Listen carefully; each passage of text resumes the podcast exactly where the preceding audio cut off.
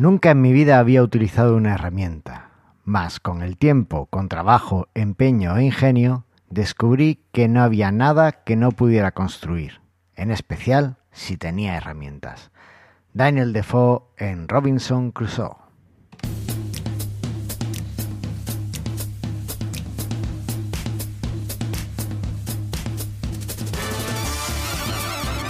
Bienvenidos al centésimo decimoquinto episodio de Mastermind Joomla, el podcast sobre Joomla para que lleves tu plataforma web al siguiente nivel.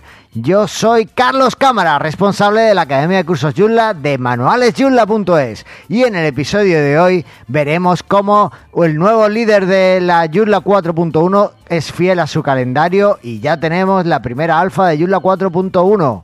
Veremos también cómo qué se hace cuando nos viene un proyecto de Joomla 1.5 y quieren que tenerlo en la ultimísima versión, en Joomla 4. También hablaremos sobre las últimas noticias de accesibilidad y cómo estar al día de todo esto. También contaremos, o Andrea nos contará, cómo están ultimando las últimas, las nuevas versiones en Exli para Joomla 4 y también veremos un poquito de su experiencia a la hora de migrar nuestros sitios. Y como plato fuerte del día, veremos cómo crece mi herramienta. Y con todo esto, para todos ustedes, me acompaña la negociadora implacable, la alumbradora de proyectos y creadora de espacios ratunos. Porque sí, amigues, los hámsters tienen derecho a una vida digna. La imperecedera, la imprestable, la inimpugnable, la inalienable, Andrea Gentil. ¿Qué tal, Carlos? Muy bien, ¿qué tal? ¿Cómo estás? ¿Te gustó la casita de mi hámster, eh? Me encantó la casita de tu hámster, pero además no es, ah, voy a una tienda y le compro una jaula. No, no, no. Es un diseño creado y concebido directamente con todas las necesidades cubiertas, tanto del animal como del el humano que Sí, lo en realidad, acoge. la dueña del hámster, que es mi hija más chica. No, los animales, ah, pero perdona, los animales no tienen dueño, tienen humanos que los acogen. Ok, la mamá de mi del hámster, que es mi hija más chica, eh, hizo toda una investigación y vino con, tenemos que hacer todo esto. Y lo tuvo Ah. al padre todo un sábado a la tarde, ahí serruchando, cortando, poniendo, pegando, y ahí está. Ah, bien, bien, qué, qué hábil es Aníbal con, la, con las manos. Tiene, tiene entonces buenas herramientas, supongo. Sí, claro que sí. Muy bien, muy bien. Pues, bien. ¿Qué tal? Yo, yo soy menos hábil con esto de la bricolaje, a mí se me da peor. Ah, no, Aníbal en ese sentido es muy, es muy manitas, como dicen. Ah, bueno, bien, bien, bien. Pues muy bien, Andrea, esta semana parando poco porque no doy abasto entre unas cosas, entre... eh, yo siempre me gusta decir que trabajo cuando mi vida personal me lo permite. Y esta semana ha sido un poco que casi que no me lo permite, pero bueno, hemos ido sacando cositas y... Y viste que a veces la, la- la familia te reclama. ¿Qué le va a hacer? La familia te reclama, la verdad es que sí, yo no, no sé. También como tiene uno esta, este aura de parece que no estás trabajando. Bueno, mi familia es que yo creo que piensa que no trabajo, piensa que me pongo delante del ordenador a jugar. Claro. Entonces es un poco como, no, no, pero si tú, tú no tienes nada No, que hacer. si te ahí. levantaste a las 5 de la mañana, podés traer, llevarme a mí a cualquier lado a las 12. A ver. Claro, claro, claro. Bueno, eso también, eso, eso es.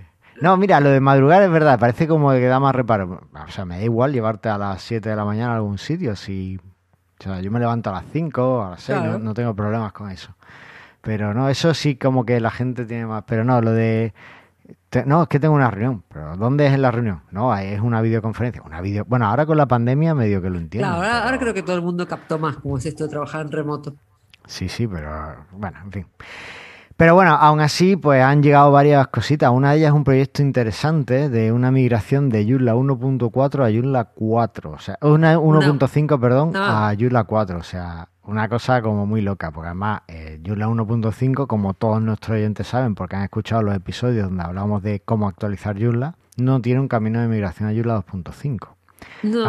Me, me resulta curioso porque el cliente de este proyecto había hecho un, un análisis detallado del sitio, de las extensiones que tenía, lo que iba a utilizar, lo que no, las funcionalidades, estaba muy bien en eso. Pero en la parte de actualizar de Joomla 1.5 a la última versión decía, esto asumimos que es algo que los desarrolladores tienen muy bien cubierto y no va a costar trabajo. Y yo, ¿what? Ok.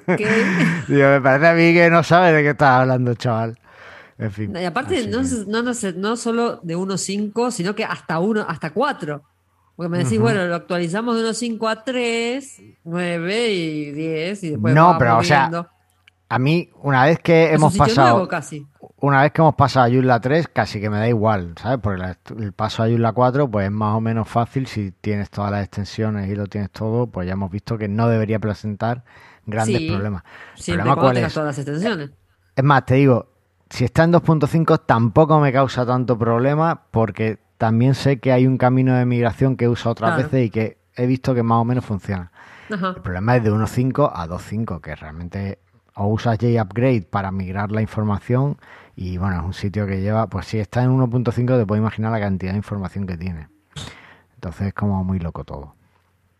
Pero bueno, eso pues lo vamos compaginando con eh, un nuevo podcast que has sacado. ¿Te acuerdas de Vicent? Sí, Vicent Sánchez, el experto Sí. de, de accesibilidad que vino por aquí a hablarnos de sí, eso. que nos contó. un- Sí, sí. Pues eh, se ha animado a sacar un podcast y Mira. bueno, primero hizo un grupo de Telegram al que todo el mundo pues se puede conectar, a ver si recuerdo y pongo la- el enlace de invitación por aquí. Y, y además ha sacado un podcast sobre eh, con noticias de accesibilidad.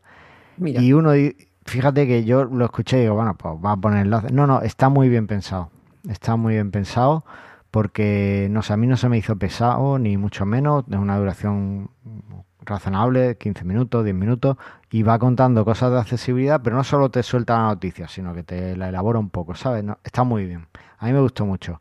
Vamos a dejarlo también en las notas del programa Vamos, y, dale. se- y al que quiera pues que, que lo escuche porque yo creo que les va, les va a gustar.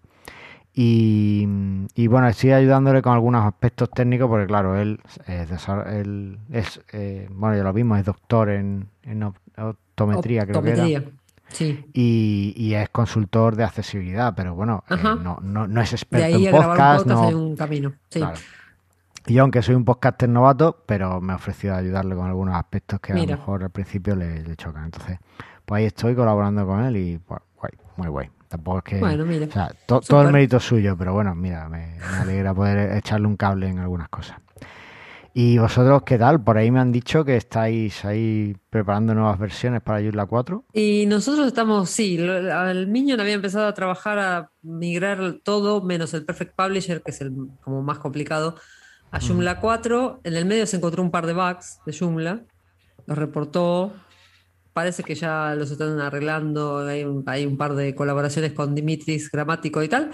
Y nada, ya eh, yo creo que en el, próximo newsletter de Exley ya se vienen todas nuestras extensiones en Joomla 4, menos la de Sobi Pro, porque Sobi Pro tampoco, tampoco salió todavía para Joomla 4, así que Ah, recién sacaron la alfa.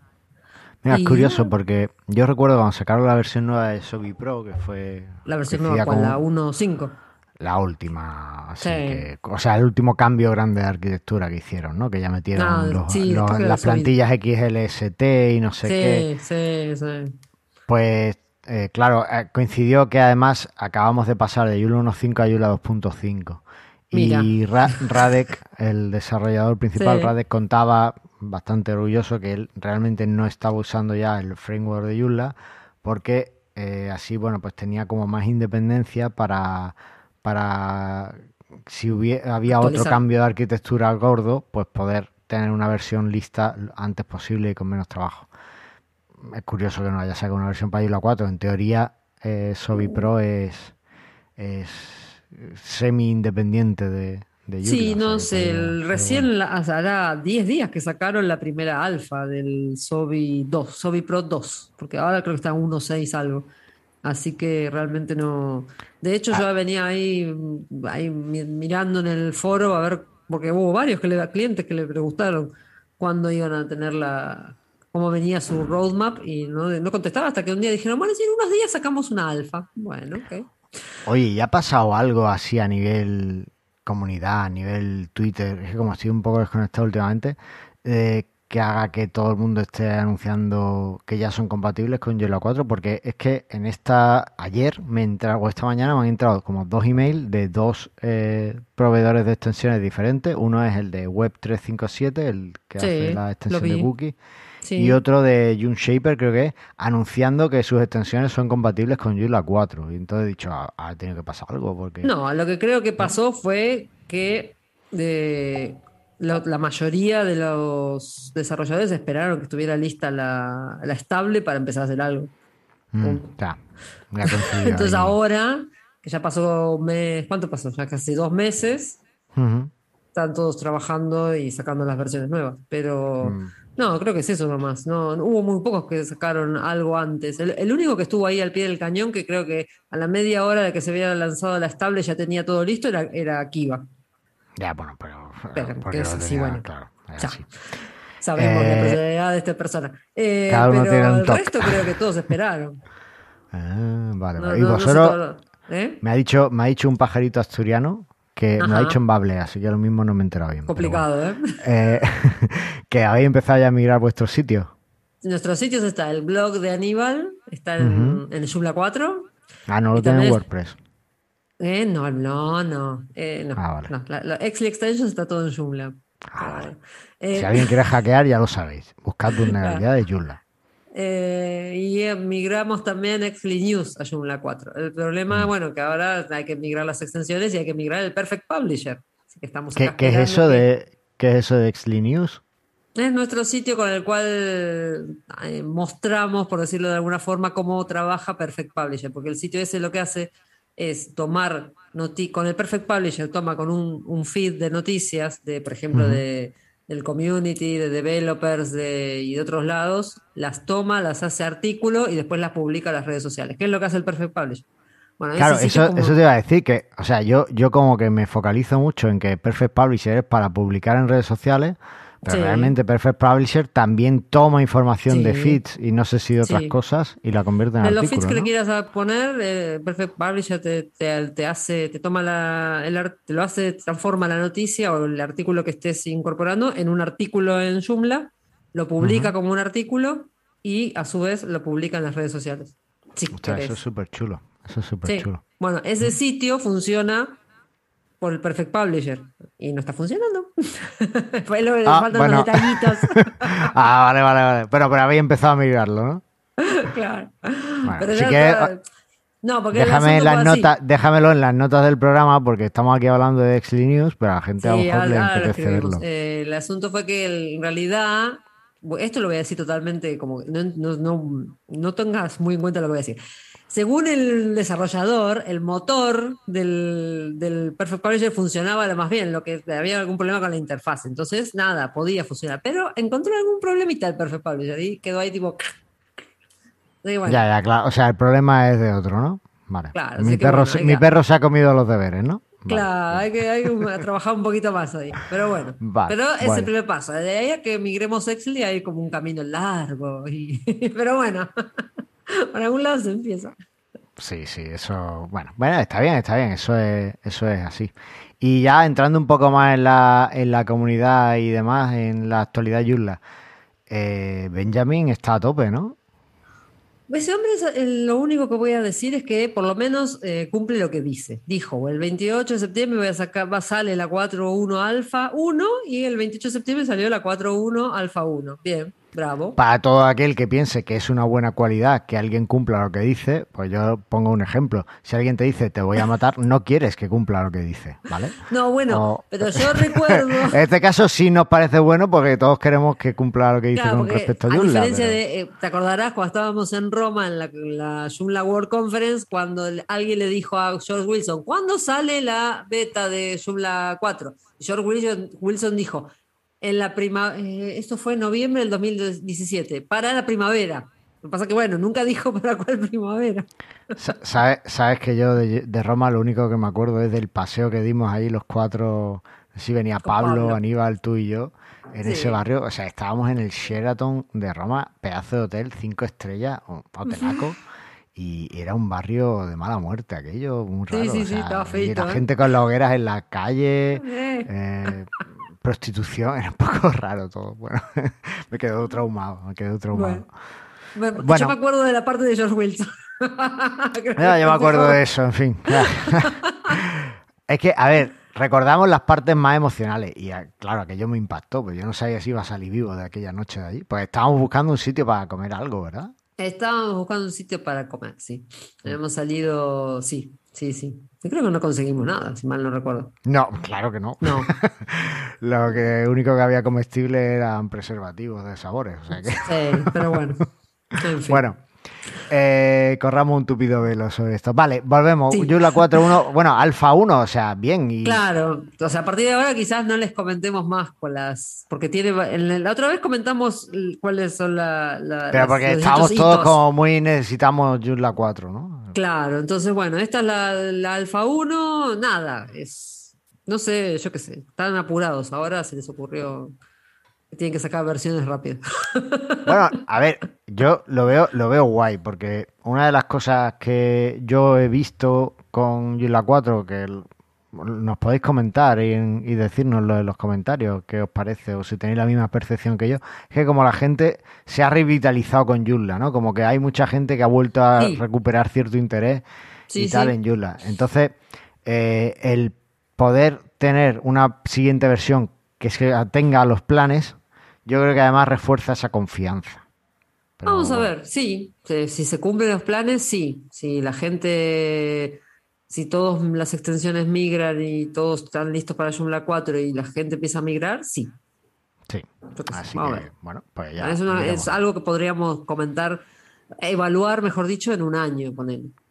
Vale. Me bueno, parece, pues en un ¿no? año- en año O sea, en agosto del año que viene hablamos. Apúntatelo ahí en el calendario, que en un año. Ya sabes de qué vamos a hablar en agosto del año que En agosto del viene. año que viene ya lo ¿Qué pasó con 4? Bueno, me apetece un poquito de musiquita. ¿Y a ti? Dale. Venga, pues vamos a escuchar el jingle que nos dejó nuestro amigo Eduardo de Evil Sound Studios, unos estudios musicales en Córdoba que también hacen eventos y que si alguien necesita cualquier cosa, ahí Eduardo seguro que, que os puede ayudar. ¿Vale? Venga, vamos allá.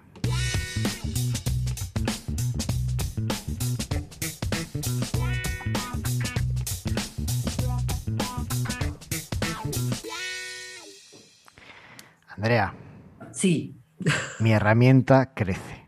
qué suerte. Es un título muy SEO, porque iba a poner mi caja de herramientas crece. Pero claro, es muy largo. Entonces, digo, Sí. bueno, pues lo dejo en herramienta, ¿no? Que al final es la palabra clave que queremos posicionar. Entonces, mi herramienta Ajá. y crece porque crecer es positivo y eso sí. Es un título Sí, SEO. sí. Es culpa del SEO el título. Sí, culpa, todo es culpa del sello en la vida. Y de la interfaz, ¿no te acuerdas? Claro, también. Sí, Carlos, tienes razón en todo lo que dices. Ahí va. Totalmente. Bueno, eh, Cuestión que un- vamos a hacer un repaso de nuestras herramientas.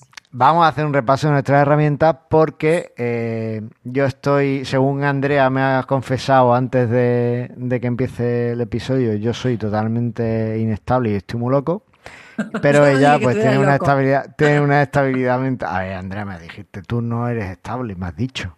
Si no eres estable es que estás, estás tocado.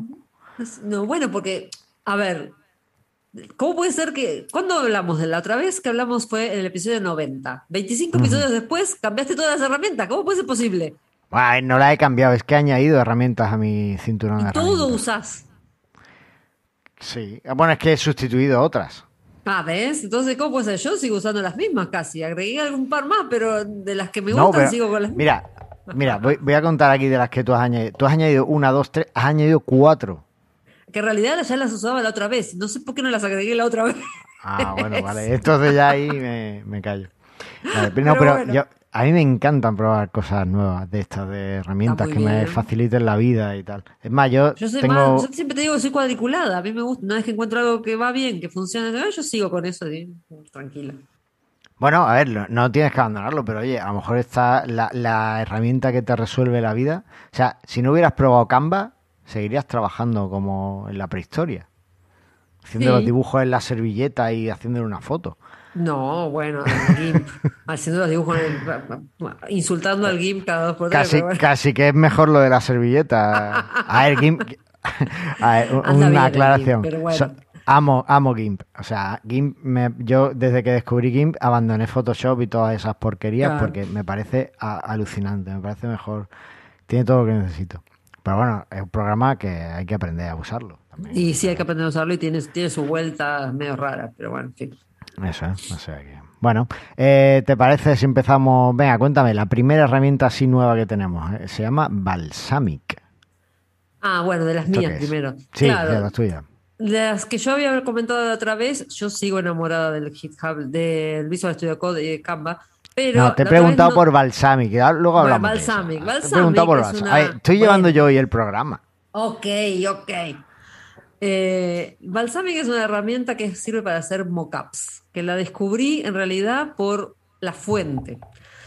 No sé si te acordás en el Joomla Day Madrid, el último que fuimos, que Javi, y- di- Javi hizo una presentación sobre su Espera, espera, espera un minuto. Voy a, voy a meter una puya aquí.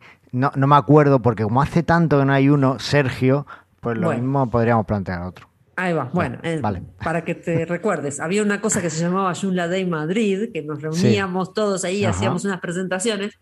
Bueno, Javi hizo una presentación sobre eh, su nuevo servicio, este de Station for All, y hizo, a, ver, a mí lo que me llamó la atención, aparte de, como ya he dicho muchas veces, de entender de lo que estaba hablando, me llamó la atención la fuente que usó en unos dibujitos que presentó. Entonces, una de las cosas que le pregunté fue, ¿qué fuente es? y me dijo, no, esa fuente es del Balsamic. Oh, O sea, Javi, Javi estuvo una- un mes preparando esa presentación con capturas súper cuidadas y a ti lo que te llamó la atención fue la fuente, ¿no? La sí, porque yo tengo una fijación con la... A mí me gusta... Mirando estadísticas de rendimiento, optimizando servidores, todo eso estuvo ¿qué va a haciendo Javi, pero tú la tipografía. Vale. La tipografía. La tipografía para mí es importante. La tipografía las imágenes, la te diría casi más importante la tipografía que la imagen. Bueno, Vale. cuestión que gracias a la tipografía descubrí este Balsamic. Balsamic es un servicio que puedes este, hacer mockups. ¿Qué es un mockup? Que es como hacer como el diseño previo de muy esquemático de cómo querés que sea tu sitio o tu aplicación.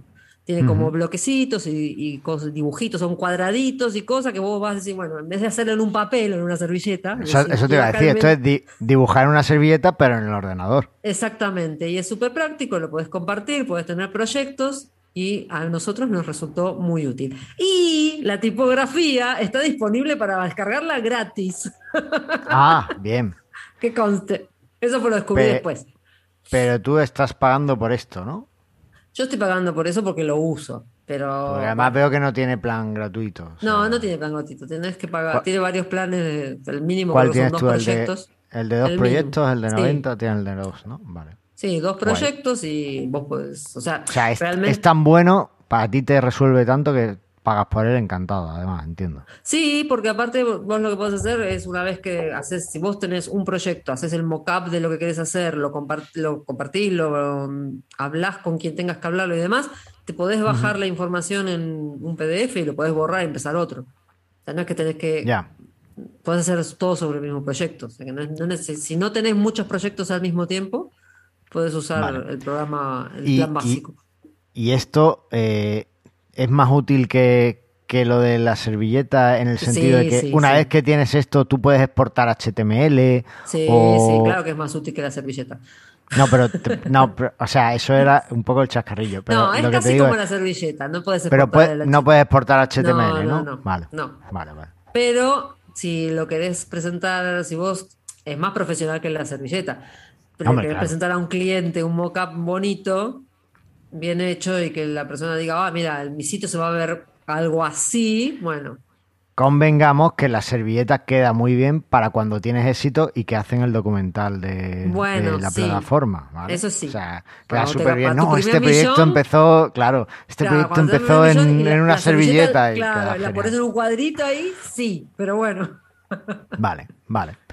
Pues si Bueno, me... Bueno, ¿algo que quieras mm, destacar más? O... No, no, eso. Yo creo que es muy útil para la gente que desarrolla sitios web o para quien quiera presentarle un proyecto a un cliente. Me parece que es una herramienta. Y aparte tienen academia, podés, eh, tienen mucha información interesante.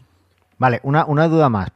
Sí. Y con eso, eh, eh, bueno, Pasamos mira, voy a empezar a plantear mi argumento y después te hago la duda. Eh, estas herramientas a mí me han parecido, me, me- me han llamado la atención también. No, no es la primera que veo, o a lo mejor sí era esta y yo no me acordaba. Pero No, no debe ser la visto- única, ¿eh? Claro, yo, yo creo que hay más, ¿no? Sí. Y eh, de estas herramientas lo que a mí me, me ha echado un poco para atrás siempre es decir, bueno, vamos a ver, si es que mm, si esto no me da algo que yo ya después pueda reaprovechar cuando empiece el proyecto, a mí técnicamente no me termina de, de ayudar. O sea, sí, me ayuda para hacer un wireframe, pero al final el cliente ve claramente que no es la página final, que no es el diseño final. Y bueno, pues creo que, que no me termina. Esa es un poco la parte que me ha echado un poco más para atrás, ¿no? Que, que efectivamente es un esquema de cómo va a Y es un esquema, es un esquema bien esquema. hecho. Claro, Claro. porque nunca Entonces te pasó de cuando un cliente te dice quiero un sitio, Hmm. después ¿qué hace? No te dibuja un papel, no te manda un Excel, no te manda un Word.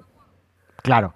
Bueno, Ahí, ahí es lo que ahí es lo que te- lo que voy yo con mi herramienta. Pero yo, yo te pregunto entonces, ¿es muy rápido crear estos wireframes? Porque si es muy rápido, pues sí, Sí. puede estar justificado porque no es a tener súper rápido que- porque tiene todos los elementos hechos. Entonces es como tirar bloquecitos en, Hmm. en- ahí en el espacio. Vos definís el espacio de, de pantalla, o sea, si es que estás haciendo un, una, algo para desktop o una aplicación, definís el espacio y vas tirando bloquecitos. Tiene todos los bloquecitos de imágenes, de menú, de hamburguesa, de texto. Entonces vos vas tú, tú, tú, tú, tú, y en 10 minutos podés tener hecho un mockup. Así, pum. Vale. Ahí es donde voy yo con lo que yo hago cuando un cliente me pide un diseño. No me lo suelen pedir mucho, pero cuando me lo piden, yo lo que hago es que me voy a una herramienta como eh, Adobe XD o Figma. Bueno. Eh, Adobe XD, cuando yo me la descargué, era gratuita, ahora ya parece que no. No, ¿vale? ahora está incluida en el plan del Ah, Creative claro. Cloud. Ahora tienes que pagar. Yo no quiero pagar, no pago. Pero Ah. eh, está Adobe XD o está Figma. Claro, yo Figma yo lo que hago es que, bueno, él tiene un plan gratuito, Ah, ok. ¿vale? Eh, entonces yo cojo Figma y entonces ahí pues ya le, le pongo el diseño y le voy haciendo los cambios y le doy un diseño, digamos que eso va un poco más allá del wireframe. Eso ya es un También, diseño un sí. poco más. Creo que es más atractivo para el cliente porque claro ve cómo va a quedar va- ve el resultado sabes no ve el esquema de no es un concepto es esto es lo que va a ser tu sitio.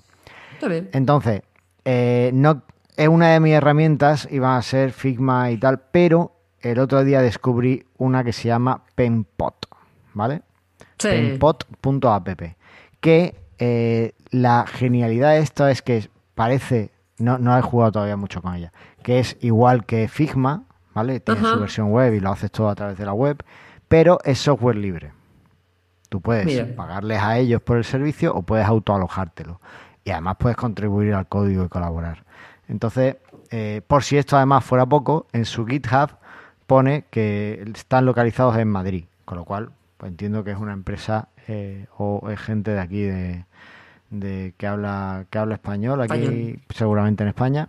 Y, y bueno pues siempre apoyar a alguien que habla tu idioma pues siempre mola más. Y bueno pues sobre todo principalmente porque es software libre. Es verdad que está en alfa todavía vale no tiene cosas muy chulas por ejemplo en Figma el otro día vi que podía importar había un plugin para importar HTML entonces tú le metes una URL y te importa el diseño de un sitio web. Eso mola Ajá. tela. Eso me- me- el otro día empecé un diseño gracias a eso. Mola mucho para cambios en sitios y tal. Pero bueno yo espero que Penpot acabe llegando a eso si vamos contribuyendo todos y demás. Es open source y Sí, estoy sí. seguro que puede llegar muy lejos. Y mola mola mucho Penpot así que eh, mi recomendación o mi herramienta a futuro sería Penpot. Vale. Bueno, bueno, pues háblame ahora de. eh, tengo mucha curiosidad, aunque tienes otras antes, que, que estás probando el editor Hemingway. ¿Eso qué es? estoy probando el editor Hemingway, que en realidad mucho no le doy porque eh, el editor Hemingway es un editor. Es un editor para escribir texto que te lo formatea. Aparte de formateártelo, vos podés poner H1, H2, bla, bla, bla. eh, te va haciendo como un. con- te, te va corrigiendo. Te dice si las frases, por ejemplo, estás escribiendo muy complicado, si estás escribiendo en voz pasiva. o sea, es en ingle- para escribir en inglés, ¿no? Si estás Eso escribiendo sí, vale. como en voz pasiva, entonces te va, a medida que escribís, te lo va edita, te va haciendo recomendaciones y este, comentarios. Y remarcando, mejor dicho. Lo Ah, único que me tiene medio desanimada es que la, el desktop no, no te permite la, el que se accede por, por el browser, no te permite grabar lo que estás escribiendo. Tendrías que bajarte la app. La app solo está para Windows y, Windows y Mac. Entonces ya ahí, mm, para mí personalmente, no me convence. Vale. Pero me parece que es una opción este, interesante para alguien que tiene que escribir en inglés Claro. Y, y que le ayude a, a ir corrigiendo a medida que escribe. Pues sí, está, está muy chulo, la Ujú. verdad es que es interesante. ¿Y cómo has llegado a comprobar cómo de bueno es gramaticalmente el texto que te acaba resultando? No, lo empecé a probar estos días, no, no, todavía no lo comprobé, a ver si, no le escribí complicado como para ver si me decía algo. Iba a ser el Oye. próximo artículo del blog, lo voy a probar ahí, a ver qué tal. Ah, pues eh, yo para la documentación que tengo en inglés lo voy a probar también y que me vaya Claro, y lo voy a comparar con Grammarly, que es la otra herramienta que tengo ahí. Grammarly es Ah. un corrector de inglés que te corrige no solo la ortografía y la gramática, Vale. que también Vale. es muy útil. La recomiendo, hace muchos años que la usamos y para todos aquellos que tienen que escribir eh, el inglés a diario eh, es altamente recomendable. Vale, estoy viendo que Hemingway nada más no tiene ni, ni precio, es decir, que esto es gratis, de total. No, te- de- el, el- el que navegas en la en desktop te- es, es, mejor dicho, en browser es gratis, pero no lo podés grabar, con lo cual lo escribiste, lo escribiste, fuiste. O sea, te tenés que ir, tenés que cerrar, más vale que lo pases a un Word. Pero mm, si te- la app que es para descargar sí tiene precio, Ah, sale vale. 19,99. No me acuerdo si euros o dólares. Dólares, veo aquí. Dólares, bueno, o sea, un poquito menos. Eh, Pero solo Windows y Mac. Vale, vale, vale. Vale. bueno. Pero es un solo pago. Es- lo compras una sola vez. Claro, eso también está bien. Bueno, pero ya vemos que no es software libre, parece, que bueno, pues ya son otro tipo de cosas. Eh, y el tema de Gra- Grammarly también es de... ¿Tiene un pricing o...? Grammarly tiene.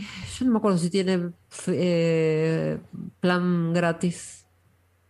Ah, o sea que tú pagas por Grammarly, ¿no? Yo pago por Grammarly, sí. Sí, sí. Vale, mira, aquí Sí, porque planes. en realidad Mira, sí, cuando tiene, tiene un plan gratuito para tiene un individuos. plan gratuito. La verdad es que cuando te- trabajas todo el tiempo en inglés o en otro idioma, salvo que seas nativo, salvo que tengas un grado muy bueno de inglés, siempre alguna metedura de pata te vas a mandar.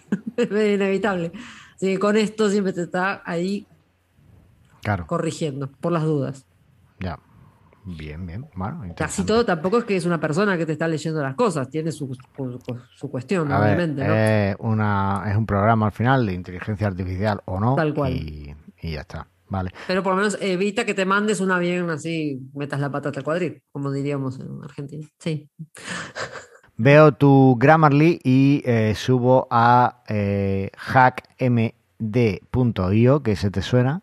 Y, Sí, o, bueno, este es el que usamos nosotros. Claro, y o Hedgedoc, ¿vale? Que tiene un nombre muy complicado, pero que eh, en realidad es muy parecido. Vale, explico. Estos son editores de Markdown en la nube, ¿vale? Pero eh, yo me gusta decir que es como Google Documents, pero en Markdown, para Markdown.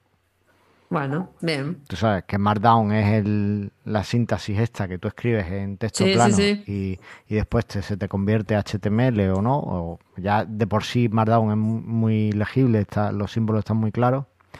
Y yo los guiones y todo lo que escribo al final lo hago en Markdown porque creo que, que es mucho mejor para más portable, te ahorras problemas de formato. Este Hedgedog se ve igual que Hack, D, Hack, Hack eh, MD. MD. claro. MD. ¿Sabes por qué? Es lo mismo. Porque, porque es lo mismo. Bueno, cada vez son menos lo mismo, pero el tema es que había un proyecto eh, que era Hedgehog, eh, que es open source, y en algún punto los desarrolladores se llegaron a un punto en el que tenían caminos diferentes y eh, por un lado sigue Hedgehog y por otro sigue eh, hackmd.io. Ah. Hedgehog, digamos que es como hace dos, dos o tres versiones hackmd, eh, Ah, mira. pero te auto lo, lo alojas tú en tu nube y ahí lo tienes, ¿vale?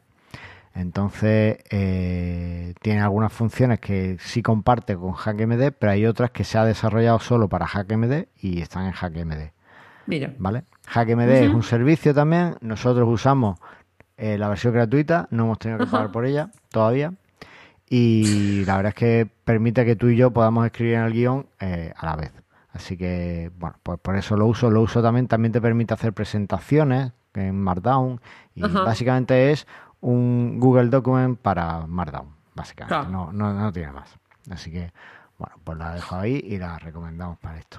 Ah, por eso, a veces todo depende de lo que tengas que escribir, porque si escribís para vos nada más, si Claro, nadie si más lo va a leer. ¿Qué editor usas tú? Claro, yo uso el Visual Studio Code.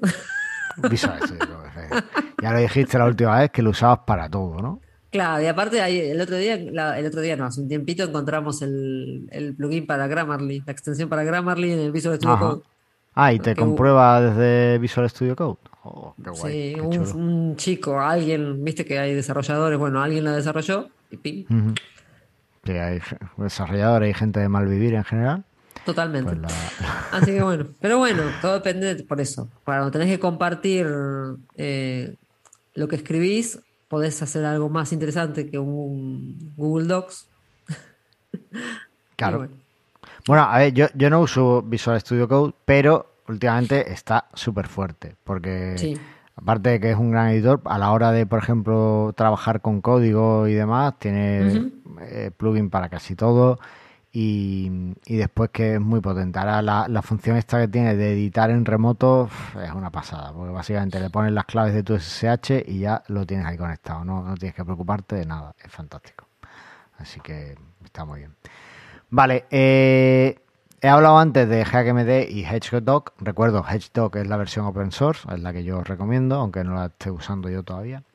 Y eh, también estoy usando, para dar un poco de cal y una de arena, Google Drive, ahora bastante, para hacer los presupuestos de los Mira. clientes. ¿Por qué? Porque yo tengo una forma muy específica de hacer las propuestas, yo elaboro muy bien lo que voy a escribir, lo redacto y demás. De hecho, lo- los suscriptores de Manuales Joomla tienen un, un ejemplo de presupuesto que se pueden descargar para que si alguien que, que está en la academia lo quiere escuchar, lo quiere ver, pues está ahí, en su zona de eh, privada. Y, y entonces yo lo que hago es que redacto todo y al final, en la última hoja, le pego el detalle de los precios, ¿no? De del Claro. coste de, de todo, digamos, la parte monetaria. Pero claro, eh, a- eso se puede hacer con una tabla del editor normal y corriente, pero somos ingenieros o qué somos. Entonces, eh, a mí lo que me gustaba, y yo lo hacía en el navegador, en, en LibreOffice, pero la versión para Mac es tremendamente lento, era insertar ahí la hoja de cálculo con el detalle. De forma Claro. que si yo tenía que actualizar números, yo lo actualizaba en la hoja de cálculo. Sí. y ya y te calcula el IVA solo y te lo Sí, deja sí. todo como bonito. Eh, como LibreOffice va tan tremendamente mal en Mac, pues mm, tuve que dejar de hacerlo así. Y empecé a hacerlo por Google Drive. Entonces, Google Drive es de los pocos servicios en la nube que te permite eso, que tú insertes una hoja de cálculo dentro de, De un doc. del documento, efectivamente. Entonces y yo que lo tengo... podés compartir con el cliente.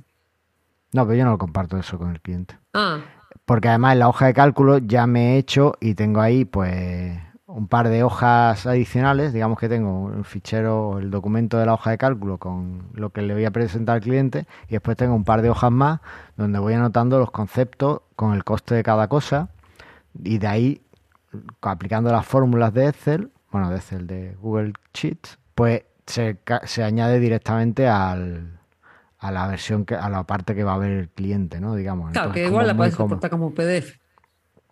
También podría exportarla, pero no quiero exportarla. Yo quiero insertarla en mi documento porque mis propuestas no son números. Yo, yo no puedo darte un precio. Yo te tengo que explicar lo que voy a hacer. ¿vale? Yo, yo- yo soy un artesano de la web. Yo no puedo Ok. decirte, sí, son 10.000. No. Aparte, que también he comprobado que si das un número así, tal cual, pues. Pero que si das un presupuesto razonado, con las imágenes le encantan a los clientes y con cositas así como muy bien explicado, detallas fases, detallas metodología de trabajo, detallas ese tipo de cosas, el cliente es más propenso a aceptarte un presupuesto alto que si le dices son 10.000 y ya está. Bueno, pero ¿quién hace eso? ¿Quién dice son 10.000? Te sorprenderías. Bueno, eh, vosotros que como soy argentino tenéis mucha labia, entonces pues no, no Ok. cuenta, no cuenta. Mira vos. Uy, se nos está yendo el tiempo, vamos a tener que hacer un... Sí. Me, crece, me crece más la herramienta aún. Eh, venga. Eh, No, de venga, las mías, la única que quedaba nueva es la Scush. no, no es nueva, yo recuerdo más habla de ella, pero bueno, cuéntanos. Yo hablé de Scush la otra vez, pero no Yo- estaba en la yo- lista. Ah, hablaste de ella, de en algún momento. Venga. Bueno, no, no importa. El rapidito de Scoosh. Scoosh es una herramienta que es eh, gratis, que está, se puede acceder por ahí, les dejamos la URL y sirve para comprimir o optimizar imágenes.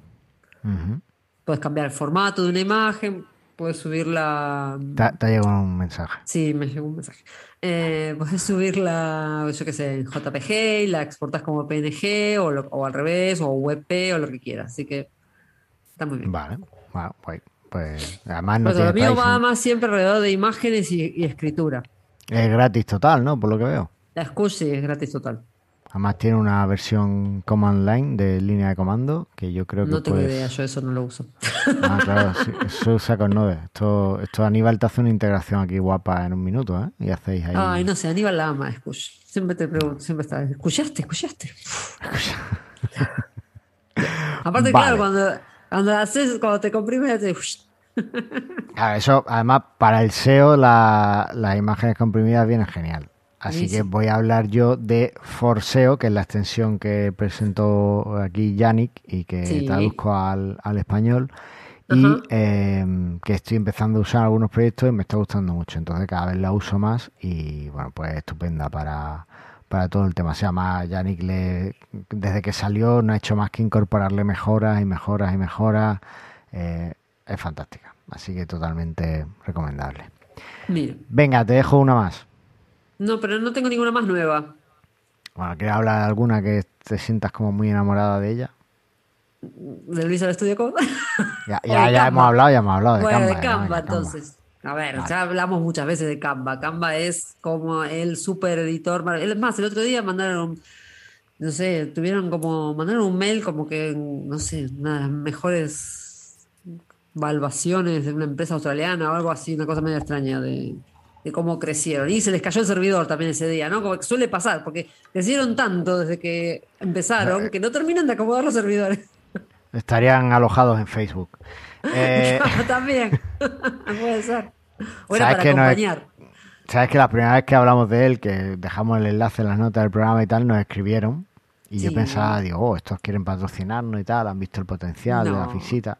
No, no, lo que querían era que cambiáramos el enlace a uno que les conveniera mejor para el SEO. Claro. Pero bueno, que- más allá de eso, eh, es una herramienta para todo aquel que tenga que hacer imágenes para su sitio web, para social media o para cualquier cosa que necesite imágenes, ya sea como fotos o eh, diseños que los puede hacer ahí. Canva me parece súper, súper útil. Tiene su versión gratuita y tiene una de pago. Así que Eso. Sí, Es más, y si, si te fijas en la página de Exly, hay un videíto hecho en el Perfect Publisher que lo hice con Canva. Ah, ma- Es, un- es como una presentación animada, o sea, es como una presentación que va sola, digamos. pero también puedes hacer eso en Canva, presentaciones. Ahora en el Canva, la versión de pago, se pueden hacer videos. Y se pueden hacer Ah. videos, se pueden hacer animaciones, se pueden hacer GIF, se puede hacer de todo. Ah, qué guay. Vale. Eh, venga, yo voy a contar algunas medio rápido. Una, la- esta la voy a comentar porque algún oyente me ha preguntado y pues, hago para las contraseñas y tal, y yo tengo que, que decir que esto es tremendamente, esto es lo mejor que se ha inventado desde el pan en rebanada. O sea, esto es perfecto. La extensión, el- hay una app que se llama KeyPass XC, que Sí. es una evolución de eh, un, un programa que se llamaba KeyPass. Bueno, pues Sí. como es software libre, pues ha venido una gente y lo ha mejorado. Y además tiene versión para Windows, para Linux, para Mac y para tu abuela. sí, sí, lo yo sea. lo uso también. Nosotros lo usamos, sí. Bueno, pues con esa extensión, eh, con ese programa, que es software libre, repito, hay una extensión para el navegador que se puede instalar en Chrome, en Brave, en Firefox, en Safari, en Edge, en tu abuela también, todo. En Explorer. Eh, en- he, he dicho Edge. ah, pues sí, dicho razón. Edge. Cierto que Yo hablo, yo hablo de gente viva, la gente muerta, por desgracia. Bueno, ya te comenté que hemos tenido un fallecimiento esta semana, se ha muerto nuestra hámster, así que estamos Oh, pobre Tapi. Pobre Tapi. Bueno, el tema es que es fantástico porque tú tienes tu KeePass XC, lo abres, eh, te autentificas o desbloqueas el fichero, tienes tu extensión de navegador y eso es mejor que las PAS porque no le das tu fichero a nadie. Y tú dices, bueno, pero ¿cómo hago para cuando estoy en el móvil no sé qué? Tú te puedes montar y coger ese fichero donde están todas tus contraseñas y ponerlo en eh, un servidor de ficheros WebDAV, Ajá. o ya si te pones, si quieres, dices, bueno, medio me fío, pues en Dropbox, en Dropbox también, en Google Drive, en Google Drive creo que también, cualquier cosa que soporte una cosa medio que y que tú te fíes, lo pones ahí y o, o incluso en Nextcloud, si tienes tu servidor en Nextcloud, puedes poner ahí tu fichero XPath y, y ya lo tienes en todos tus dispositivos. Eh, hay mm, aplicaciones de Android que creo que la mayoría, la mitad gratuitas casi seguro, aunque yo pagaría por una aplicación de este tipo, eh, que te con la que puedes abrir eh, los ficheros KeePass y además que se integran bien con el móvil y te permite Claro. desbloquear desde el móvil. Y en iPhone tienes la app Strongbox. Yo pago la suscripción y es lo mejor que también he hecho en mi vida. Y, y también te, te lee el fichero y te va desbloqueando los sitios desde el móvil. O sea, es una maravilla. KeePass es, si estáis usando, estáis malgastando vuestra vida con las Pass, con había otro One que no me Password. acuerdo cómo se llama. One Password. Eh, no, y había otro. Ay, yo lo usaba. mm, ah, no me acuerdo. Bueno, con cualquiera de estos servicios, planteaos Había KeePass, uno que se transformó en Las Paz. Ah, pues era ese. Pues, Sí, mm, en X serio, pla- algo. eso, Sí. era un nombre raro. Sí. Planteaos KeePass, KeePass XC, es fantástico, de verdad. Vale, eh, más cosas. Vale, una. Es que las demás son un poco muy. ¿De Ah, vale, hablaste la otra vez? siguiente, Ne- Nextcloud hablé la otra vez. Vale, pues ya lo estoy usando para coordinarme en el equipo que tengo en EPTA, que tengo, somos un par de, somos tres personas en EPTA y estamos, eh, me- nos coordinamos a través de Nextcloud y está funcionando bien, ¿vale? Bueno, bien. Eh, sobre todo nos quitamos, estamos usando la parte de compartir ficheros, la parte de chat e incluso de videollamada probamos el otro día y la parte de una app que tiene Nextcloud para compartir contraseñas. Entonces se comparte de forma segura solo entre los miembros del equipo que, que uno quiere. Mira. O sea que mm, yo Vamos a dejar de usar Slack. 100%. Tú quieres, yo encantado. A mí me da igual, como quieras. Bueno, de momento está ahí. Tampoco soy, o sea, me gusta probar cosas nuevas, pero no me gusta forzar a la gente a que haga cambios. A mí me da igual. ¿Vale? O sea, también te digo eso. Vale, y ya después, bueno, pues si alguno usa Mac, pues la, la aplicación Dropzone 3, que tiene una versión gratuita, pues también me va muy bien para mirar cosas, a- cuando quiero adjuntar cosas al email y demás, las busco primero en el disco, las subo a Dropzone y después la bajo. Que es como un Dropbox. No, es, es como. Es una zona en la parte de arriba del ordenador, ¿vale? Donde tú puedes subir y meter Ah. los ficheros ahí. Los ficheros Ah. están en tu disco duro y digamos que ahí arriba lo- se crea como una especie de enlace o algo así. Ah, y después ya lo puedes meter donde tú quieras, esos ficheros. Digamos que para ¿vale? encontrarlos rápido. Sí, es para. Es como. Casi un- como el acceso directo del Windows. Claro, es como voy a poner esto aquí y después ya lo cojo, ¿vale? Pues eso es. Ok. ¿vale? Y ya por último, eh, mermaid.js, que es una sintaxis, es como el Markdown, pero para hacer diagramas de flujo, Mira. ¿vale? Es decir, pues estos típicos diagramas de bloques de qué pasa cuando el jugador toca Sí, aquí, sí. sí, no. Esas cosas que hacen ustedes, sí, sí. esa cosa que hacemos nosotros, pues eso está, está muy guay mermaid.js porque lo haces, escribes, o para hacer arquitectura de base de datos, yo antes lo hacía eh, gráficamente, ahora no, ahora lo hago en Mermaid, la escribo y voy a escribiendo las asociaciones y lo tengo siempre en un fichero de texto con un formato más o menos legible y que Claro. después además con Mermaid se pinta súper lindo. Así que recomendable. ¿Y qué ya es por eso que último- Multiplexor de terminal TMUX. ¿Qué Sí. significa eso? Vale, tú sabes que yo soy de línea de comandos y de escribir, Sí, eh, sí. yo soy de pantallita negra y letra verde, ¿vale? Ajá. Entonces, eh, en Linux está la terminal, que tú en Ubuntu te habrás tenido que enfrentar ahí alguna Sí. vez. Bueno, pues Temux es un, un programa, software libre por supuesto, te lo instalas y te permite, eh, digamos que, como tener diferentes sesiones de terminal en una misma ventana.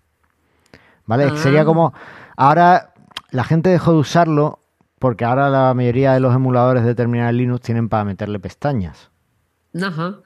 ¿vale? Pero cuando no tienes esa opción, pues Temux está muy bien. Y después cuando te acostumbras a manejarlo, como va todo con comandos de teclado, pues te Ajá. mueves muy rápido cambiando de entorno y demás. Entonces, eh, por ejemplo, pues puedes tener una sesión de teclado con el navegador, con el editor de BIM abierto, otra sesión de terminal ejecutando un programa de lo que sea, y otra sesión de terminal haciendo SSH o lo que sea, o copiando o lo Mira. que sea.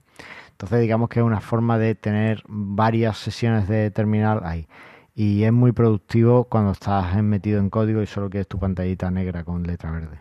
Está muy bueno. Bien, bueno, bien. Eh. Complejo de empezar a usar, pero poco a poco, conforme vas aprendiendo teclas de combinaciones de teclas y a manejarlo, va muy guay. ¿Vale? Vale, pues yo creo que lo vamos a dejar aquí, llevamos un rato. Pinta más complicado, pero bueno. Temux, Temux, es fácil. No, multiplexor de terminal bueno, sí, pero ya, ya, sí. Es que, en fin, bueno. Eh, ¿Te parece si vamos al feedback? Que demos, un par de comentarios. Venga, pues vamos allá. Oye, Ganaco, el feedback. Vale, venga, dale tú a Sergio. Bueno, estos dos comentarios que tenemos son del episodio 114. En el primero, Sergio Iglesias nos dice: Hola equipo, buen repaso sobre seguridad y cabeceras. Ahora nos toca a, to- a nosotros revisar todo esto que nos habéis contado. Siempre se aprenden cositas nuevas. Saludos. Postdata 1, esta es para vos. La plantilla tampoco se dona. ¿Te acordás que le dijiste que la plantilla de su blog la podía vender o donar? Ah, No, Ni Yo se vende ni se dona, madre mía. ni se vende ni nada, es de él. Listo. Sergio, el código es como el agua. Si se estanca, se pudre. Tú sabrás. Bueno, ok. Postdata 2. Para el tema de los idiomas de Joomla 3 a 4 podéis probar esto que os explica Ciro, que esto se refiere a Ciro Artigot, que, y nos deja un enlace a un tweet que creo que Ciro dijo cómo podían hacerse un... Efectivamente, ese era el enlace que yo quería Eso. haber puesto la semana pasada y que Sergio amablemente nos ha pasado. Así que gracias, Sergio, porque lo pusiste ahí y me ha ahorrado escribir un artículo. Porque ya iba a escribir yo el artículo de cómo hacerlo. Así Bueno, que, bueno, pues igual genial, sí. es muy fácil. Era cambiando, cambiando una cosa en el XML, se, ya puedes instalar el fichero. O sea que Para el. Esto era para el administrador más que nada. para administrador de Yula 4 o para los idiomas, para los idiomas de Yula 4 era, ¿vale? Para poder Para- instalar idiomas de Yula 3 en Yula 4. Eso. Vale. Sí, y lo Y- otro que quería comentar, espera, espera, que quería decir que eh, la landing de Joomla 4 en español ya está publicada. Así que si alguien tiene algo para decir, por favor, se aceptan todos los comentarios posibles. ¿eh? Es la primera. eh, gracias a Pilar, ¿eh? Gracias a Pilar Dávila, que se puso las pilas y terminó de traducir la landing. Efectivamente, gracias Pilar. Eh, como ha dicho Andrea, si alguien tiene algo que decir, que lo diga ahora o que calle para siempre. Sí, ¿no? No que anden diciendo qué porquería, cómo tradujeron eso. No, si tienen algún comentario, algo que piensan que se podría haber dicho de otra forma, nos lo dicen y lo cambiamos o lo, lo pensamos por lo menos. Yo qué sé. es la- nosotras, yo por lo menos seguro, Pilar me parece que también es la primera vez que traducimos una landing de Joomla 4, de Joomla, así que bueno. Pues seguro que está genial y si alguien puede contribuir positivamente, pues estamos abiertos a todo. Eso es. Vale, y alguien que contribuye muy positivamente es nuestro amigo. Pablo Arias, que nos dice, genial explicado este plugin de seguridad. Muchas gracias. Joomla 4 viene cargado de novedades espectaculares. Cada día me gusta más. Saludos y gracias por vuestro trabajo. De nada, Pablo. Un placer. y... Y es así, tenemos que ponernos con Joomla 4, ¿qué le va a hacer? No, tenemos que dejarnos ya programa, que llevamos aquí robando de También, la vida a la sí. gente un rato. Pues esto ha sido todo. Eh, Hemos dado un montón de herramientas, muchas de ellas para recuperar la web que vuelva a ser nuestra, porque son de software libre, son autoalojadas en muchos casos o nos permiten autoalojar un montón de cosas y en otros pues son simplemente para que podamos adaptar las cosas a lo que nos gusta. Así que nada, recuperamos la web porque la web es nuestra. Y Andrea, nos vemos en el próximo episodio. Nos vemos la próxima. Hasta pronto. Hasta luego.